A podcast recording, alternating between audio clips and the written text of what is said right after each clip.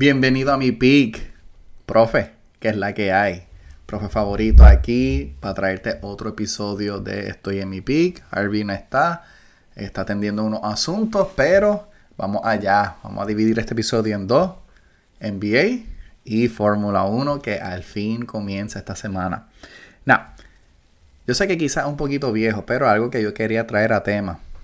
NBA All-Star Game Solution. Como sabemos, eh, All-Star Weekend ya no es lo que era antes, ¿verdad? Antes llegaba el All-Star, todo el mundo se pompeaba, ¿verdad? Los distintos uniformes, toda la cosa, pero el All-Star realmente ha perdido su prestigio. Incluso lo mejor del All-Star Game ahora mismo es la competencia de tres. Eh, fíjate, yo no pensé que la competencia de donkeo fue tan mala. Este, y yo creo que han habido un par de años un poquito underrated, pero la realidad es que la creatividad y todo lo demás es bastante limitada. So, yo me puse a pensar cómo podríamos solucionar eh, el NBA All-Star Game. Ya pues no es competitivo, eh, la gente realmente no da gusto verlo. Los jugadores realmente no se quieren poner tan competitivos y again, no los culpo el 100%, no hay ningún incentivo. Eh, uno puede decir, pues el orgullo, profe, son atletas profesionales, todo lo demás, pero estamos hablando de que se pueden lesionar. Este, ya el All-Star lo están haciendo como faltando 30 juegos en la temporada y qué sé yo, so realmente, what's the point, ¿verdad? So aquí yo tengo dos posibles soluciones de cómo el All-Star podría ser mejor. Eh, para mí también dan muchos días. Antes no eran tantos días de descanso. Yo entiendo por qué lo hacen. So, básicamente tú tienes una semana libre. Este, pero esa lustre del All-Star Weekend como que pues se ha ido. Now, ¿cómo yo arreglaría el All-Star Game? Yo tengo dos soluciones. Mi primera, 3 para 3. Competencia 3 para 3 este, donde ya tienes un pool de 24 jugadores. Tú puedes hacer este 8 equipos de 3 random y entonces ponerlo un bracket style. Entonces tú puedes ponerlo como el primero a, a 10 puntos. Un ejemplo, canastos de 2 contando 1, canastos de 3 contando 2 y así sucesivamente. Lo haces tipo media cancha. Este, y así pues se saca como el mejor 3 on three team. Entonces, así pues tú tienes pues, interacciones que deben ser más competitivas porque para mí el juego 3x3, como se ha visto en los últimos años que eh, se ha vuelto bastante popular, hay muchos torneos de 3x3, yo creo que un torneo 3x3 eh, para All-Star podría ser una posible solución a lo débil que realmente se ha visto el All-Star Game. No es perfecto, Claro, porque hay mucho ego y todo lo demás, pero yo creo que por lo menos se podría sentir la intensidad, ¿verdad? Que pues por lo menos ahí tú tienes este tres jugadores que están este que son como que los champions, qué sé yo. Eso también obviamente lleva a especulación de futuro free agency, cosas así que lo cual yo creo que es, hay espacio para eso. Mi segunda alternativa y mi alternativa preferida y esto lo han hecho con rookie sophomores y qué sé yo. Yo creo que es hora de que World, este, que se haga World versus Team USA. Now, uno quizá antes decía, pues quizá eso no es una posibilidad. Y más pues como no había como que muchos jovencitos, que sé pues there wasn't much on the line. Pero ahora tú haces un World versus USA. Y hay un debate grande, ¿verdad? Claro, yo creo que en parte la imagen de, de la NBA, pues quizá Adam Silver tiene que estar pensando, pero contra esto entonces puede ser que me haga verme a mí débil, ¿verdad? Como que el, talento mundial es mejor, pero a la vez puede funcionar de, otra manera y decir, esto puede inspirar. So, me puse a pensar un poquito, ¿quién podría estar en ese equipo Team World? ¿Verdad? Tienes a Giannis. Ya en beat no cuenta, ¿verdad? Podrías tener a Domantas Sabonis. Podrías tener a Shea Gildress Alexander. Podrías tener a Luca. Podrías tener a Wembanyama. Podrías tener a Carl Anthony Towns. Tendrías al Joker. So ya ahí, sin obviamente entrar en los otros jugadores que son pues talentos mundiales, ¿verdad? Pero ya ahí tú estás, los, Lori Markkinen, los Shengun, eh, tú estás creando muchas, muchas posibilidades para realmente tener un juego diferente. Entonces uno se podrá pensar, pues, ¿quién podrá estar en Team USA? Y ahí es donde, pues, obviamente uno ve un disparity, ¿verdad? Porque Team USA, pues, sería un jugador como que más wing players, mientras que se nota que Team World sería un equipo mucho más grande, ¿verdad? Pero tú podrías tener Tatum, eh, tú podrías tener, yo no, yo no sé dónde quería Embiid, Embiid dijo que va a jugar para USA. Eh, podrías tener Anthony Davis, este, tú podrías tener Anthony Edwards, este, Devin Booker, Kevin Durant, Zion, like, hay muchas, muchas posibilidades. Steph Curry, maybe even LeBron, ¿verdad? Quién sabe. So, realmente yo creo que se presta para un juego sumamente competitivo, ¿verdad? Este, porque claro, siempre hay este ego, ¿verdad? De que USA is best, ¿verdad? Este, again, lo vemos cuando se acercan los, los campeonatos de FIBA, lo vemos hasta en películas, ¿verdad? La película donde sale este Anthony Edwards, Adam Sandler, también uno ve como que un poquito ese USA, este Spain eh, type of rivalry. So yo creo que hay mucho espacio eh, para algo de esa índole, ¿verdad? Yo creo que es algo que la NBA debería considerar eh, solo por el hecho de que ahora mismo ese All-Star Game está unwatchable. Eh, no vale la pena verlo. Este, uno ve los primeros minutos por lo que es los introductions y cosas así, pero se ha vuelto un espectáculo que ya no es espectacular, ¿verdad? Obviamente uno ve un triple de Curry, los triples de Halliburton, eso, eso, esos momentos así, esos, esos cinco triples de Halliburton de la nada para empezar el juego. Esas cosas son cool.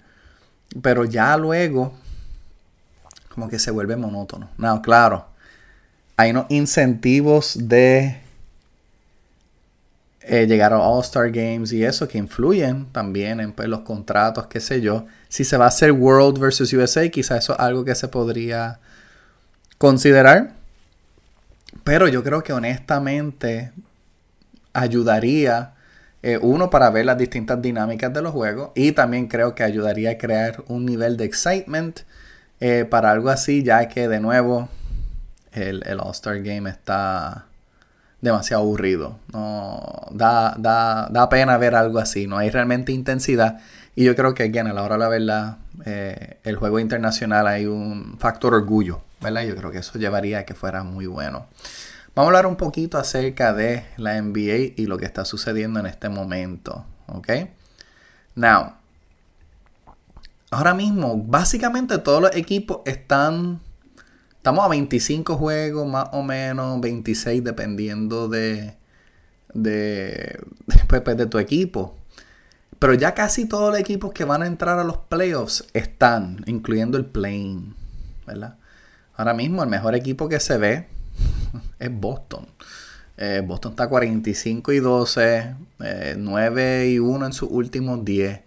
Realmente están eh, atropellando a todos sus oponentes. Now, donde yo estoy un poquito off es en el West.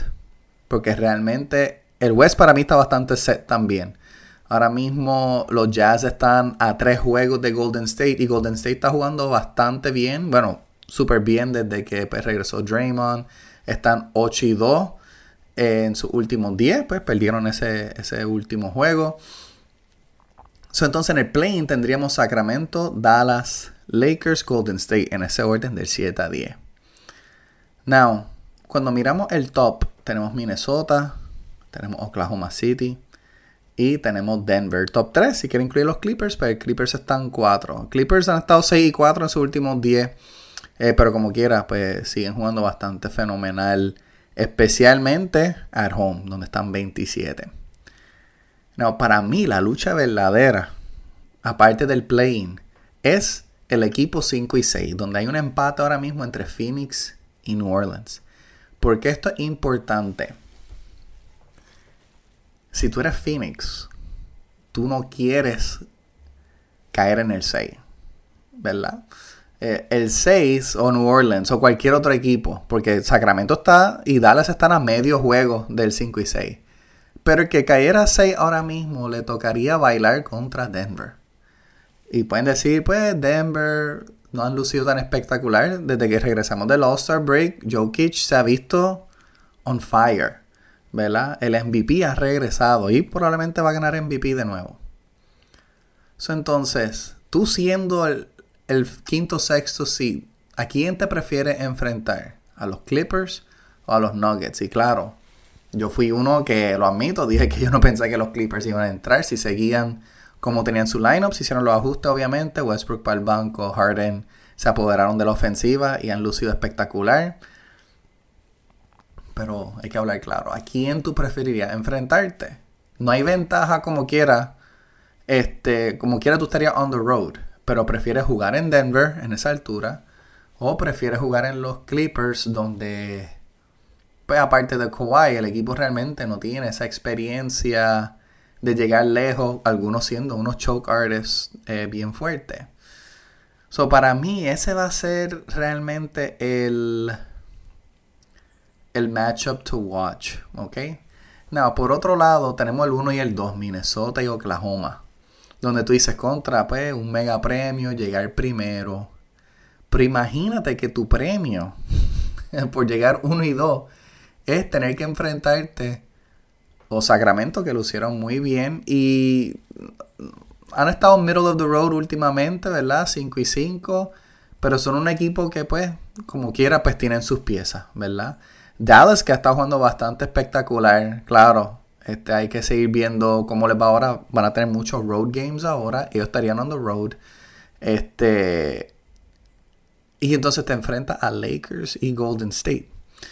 So tú siendo uno o dos, te vas a tener que enfrentar a uno de esos equipos monstruosos. Now, mi pregunta es: ¿a quién no se quisiera enfrentar, un ejemplo, un Minnesota? Yo creo que Minnesota dentro de preferiría enfrentarse por lo menos a Golden State. ¿Por qué? Golden State no tiene el tamaño, ¿verdad? Sabemos que realmente su juego grande no está ahí, a pesar de que tienen buenos wings, tienen a uno de los mejores jugadores de la historia y uno de los mejores jugadores actuales en Steph Curry. Pero en cuestión de el length de Gobert y Cat y estos otros wings, yo creo que ese sería el matchup que Minnesota preferiría. Por el otro lado, yo creo que este es el matchup, el matchup que Oklahoma no quisiera. Yo creo que esa experiencia contra esos Baby Thunder, yo creo que si yo siendo Golden State, yo buscaría toda manera posible de enfrentarme a Oklahoma. Y claro, uno dice, profe, pero eso es una locura. Oklahoma, este, están 40-17, están empates con Minnesota para el mejor récord. Shea es candidato a MVP. La experiencia cuenta. ¿Ok? La experiencia como quiera es un factor grande. Y cuando tú estás en ese escenario y again, te toca enfrentarte a el two-time MVP, four-time champion Steph and, Gold, and Steph Curry, Golden State. Es un equipo que realmente no te quiere enfrentar. No, yo no estoy diciendo que Golden State le ganaría a Oklahoma. Pero estoy nada más analizando que de todos los equipos, yo creo que es el que yo no me quisiera enfrentar si yo fuera Oklahoma. Los Lakers juegan bien en su casa, pero son. Y, están 7 y 3 en sus últimos 10. La salud todavía está ahí. Yo creo que pues han tenido buenos momentos de ritmo y todo lo demás. Hachimura está teniendo un rol un poquito más grande. Yo no sé qué pensar de los Lakers todavía. Ya hablé, again, lo de Dallas. La, ofensiva de ellos, obviamente, tú tienes ese monstruo en Lucas, ese one-on-one que pues, al final del juego, él es de los jugadores más clutch, ¿verdad? Pero obviamente también preocupa la inexperiencia de algunos jugadores, estas nuevas piezas que, again, PJ y todo eso han jugado súper bien, ¿verdad? Este, again, Dallas está 7 y 3 en sus últimos 10. Pero, again, de todos los equipos, para mí el menos peligroso ahora mismo es eh, los Lakers. Eh, again, y, pues, y tienen a LeBron, tienen a Anthony Davis, pero hay algo ahí que simplemente pues no está cuadrando, ¿verdad? Todavía no han tenido pues de vuelta pues, Gabe Vincent y toda la cosa, it's just a mess. So again, yo siendo Oklahoma, Oklahoma, yo no me quisiera enfrentar a Golden State. Incluso yo siendo Minnesota, yo no me quisiera enfrentar eh, o a los Lakers o los Mavericks. Por el hecho de que los Lakers tienen el tamaño, ¿verdad? Y entonces para mí, yo sé que Anthony Edwards está durísimo. Y pues le gusta hablar y todo lo demás. Pero cuando te toca hablar contra Luca, esas cosas can come to bite you. Yo creo que Luca también se lo puede tomar un poquito como que personal, serio. Y yo creo que sería un matchup muy, muy interesante. Claro, estamos en lo hipotético, ¿verdad? Todavía faltan 20 y pico juegos. Todavía puede haber un shift, ¿verdad? Vimos que Phoenix eh, con Royce O'Neal, eh, mataron a los Lakers los otros días.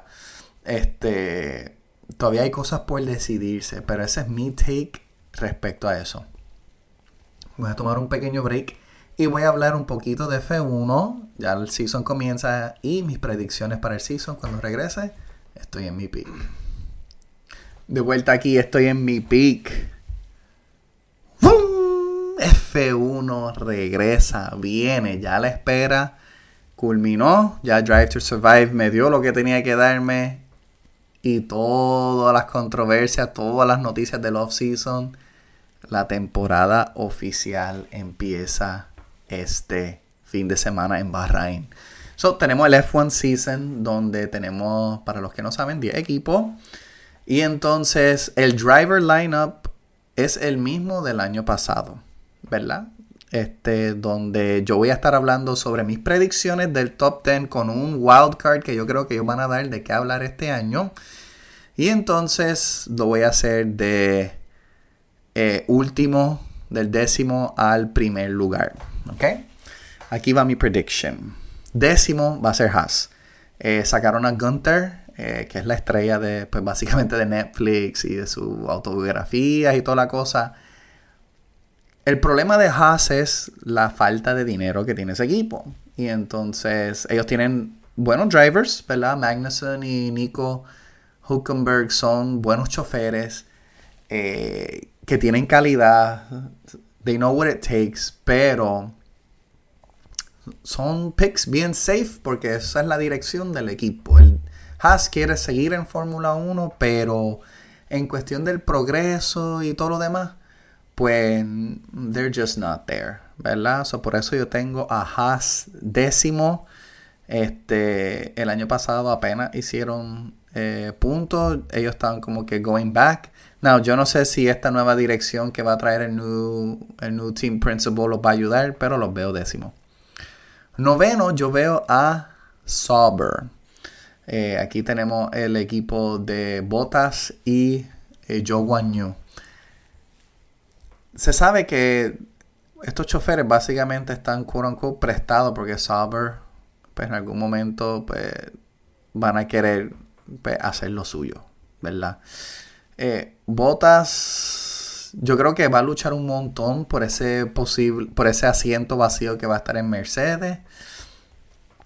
Pero simplemente like, yo no los veo progresando. Eh, no son un equipo que tampoco están repleto de dinero. Eh, y yo creo que ellos van a seguir tomando un step back. Y a mí me gusta Joe Wan Yu. Yo creo que él ha mostrado cosas. Pero yo creo que Sauber también tiene que adaptar la mentalidad de hacer que Joe sea el number one y que Bottas lo esté apoyando a él. Yo sé que la intención de Bottas cuando él llegó a Sauber, que antes era Alfa Romeo, era él ser el number one, pero él no es un chofer número uno. Eh, las cosas como son. Por eso yo pienso que Sauber va a llegar noveno. El octavo tengo a Williams. Eh, todos los puntos los hizo Alex Albon, con la excepción del sprint, este, donde Logan se llevó uno. Eh, fue un año bastante rough para Logan Sargent, eh, como para todo novato, ¿verdad? Se sabe que parte de la razón por la cual él está en F1 es por el dinero, el dinero americano, un chofer americano, ¿verdad? Con varias carreras este, en Estados Unidos y todo lo demás, es un atractivo bien, bien grande. La razón por la cual tengo más confianza en que Williams va a mejorar es porque por los supuestos rumores de que Albon puede terminar en Mercedes. Now, Albon todavía tiene contrato hasta 2025, so pues no sucedería ahí, ¿verdad? Donde él podría firmar, pero este yo pienso que Williams tomó una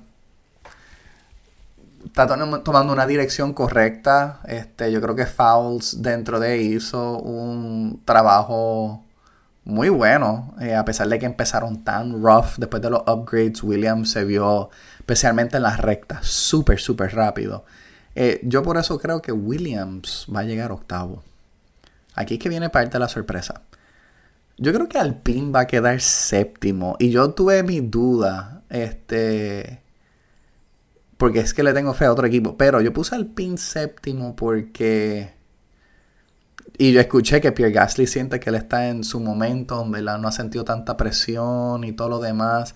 Y claro, eh, se salen de Otmar, el, team principal, eh, traen este al, al, otro francés que se me olvidó el nombre.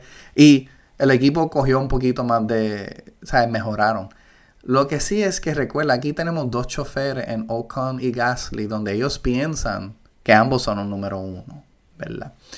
Y entonces cuando tú no tienes ese team mentality, lo cual ellos mostraron claramente el año pasado, no creo que hay realmente lugar para mejorar un montón.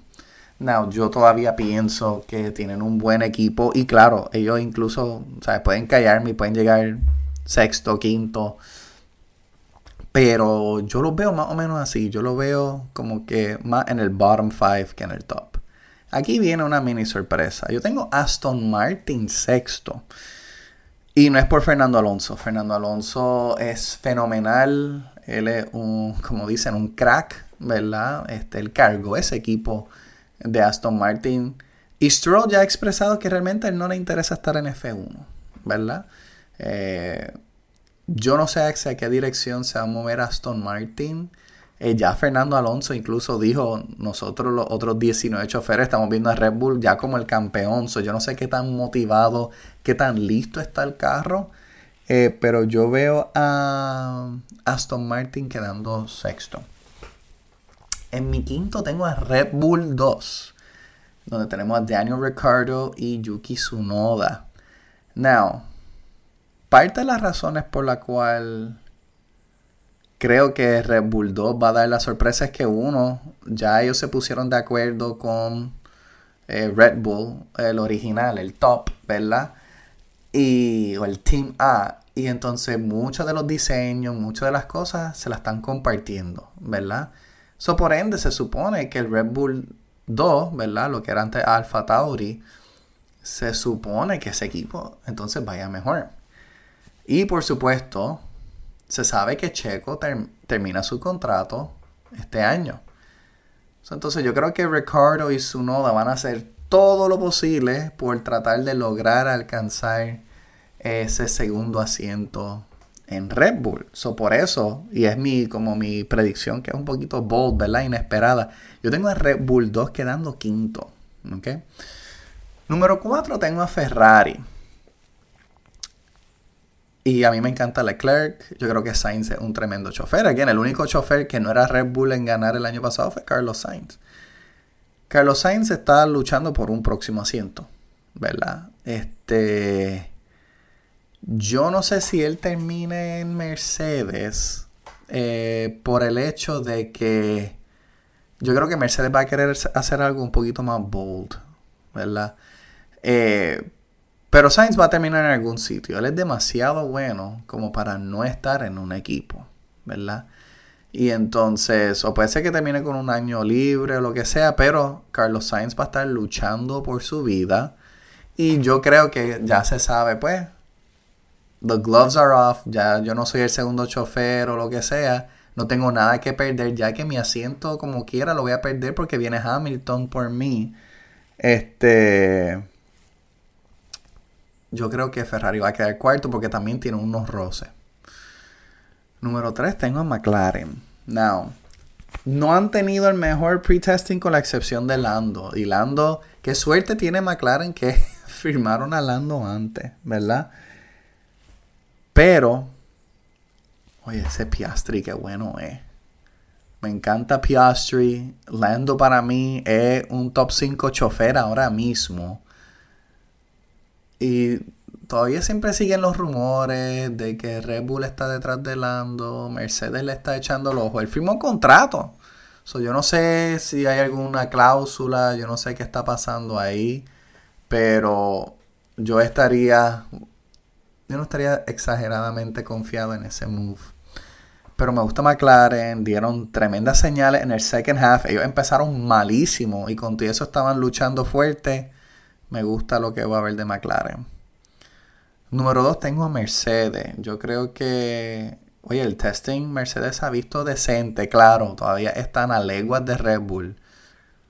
Y yo creo que se le va a dar más oportunidad a George Russell a ese chofer. No, claro, Hamilton como quiera no se queda dado, él como quiera le va a dar todo a Mercedes, eh, aún siendo su último año. Y yo estoy curioso por ver si los team principals o demás van a tratar de darle ese push para que Russell eh, pueda saborearse un poquito más lo que sería un chofer número uno. Y claro, hemos visto anteriormente donde Hamilton no ha sido este, tímido en dejar a Russell pasar, que si pasa algo, like, en cuestión de esa química del equipo, él, él juega, he plays nice, ¿verdad? Eh, pero veo a Mercedes terminando dos en la constructora. Con obviamente el número uno siendo Red Bull. El RB20 se ve exagerado. se ve exagerado. Eh, ese carro está volando. En la consistencia que tiene ese vehículo. Y yo creo que, y yo espero que Checo tenga un bounce back year para ver dónde puede terminar Checo. Eh, van a haber varios asientos disponibles. Yo no creo que Checo regresaría a Red Bull 2. Porque claro, siempre está este, este rumor, sino que pues la posibilidad de que Ricardo es el que va a subir a ese segundo asiento. Especialmente por el mercadeo. Pero Checo trae mucho dinero también. Y yo creo que Checo va a tener demasiado orgullo como para caer en ese Red Bull 2 de nuevo. Bueno, no de nuevo, sino para caer en ese Red Bull 2. Pero eh, me gustan las, las posibilidades. Y obviamente Max está ahora mismo en menos, 3, menos 370 para llevarse eh, la de Bahrain. No me sorprendería este, que veamos algo como el año pasado donde Max, Max se lleve básicamente todas las carreras. O sea, el año pasado solamente no se llevó tres carreras. Eso es absurdo. Y aún en esas carreras donde él pues no ganó o sea, tuvo que haber sido por algo, o sea, fuera lo normal. yo creo que Red Bull domina demasiado, lo cual, pues obviamente, este, no es lo mejor. So, realmente hay que estar pendiente de esos otros matchups. Con eso concluyo, estoy en mi pick. Espero que te haya gustado todo. Recuerda, tenemos nuestras redes, Instagram, este, TikTok, nos puedes escuchar por Spotify, Apple Podcasts. Y nos vemos la próxima. Estoy en mi pick. Profe out.